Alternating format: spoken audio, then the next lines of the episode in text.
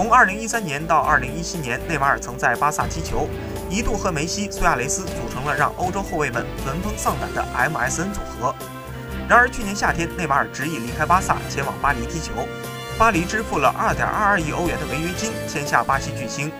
据悉，内马尔之所以希望离开，是为了摆脱梅西的阴影。